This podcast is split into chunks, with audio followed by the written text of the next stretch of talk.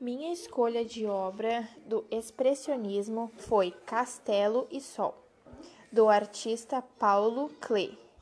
Paulo Klee foi um pintor e poeta suíço, naturalizado alemão.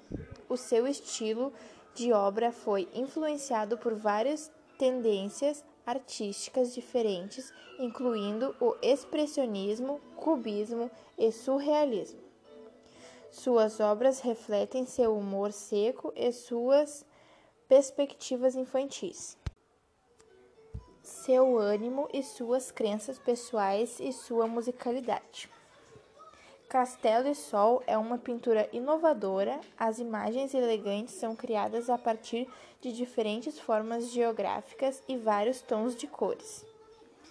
O Sol está solitário no céu é a única forma geográfica em forma de círculo. Além disso, vários retângulos de tamanhos diferentes trazendo profundidade à imagem abstrata. Esta obra faz parte de uma coleção privada.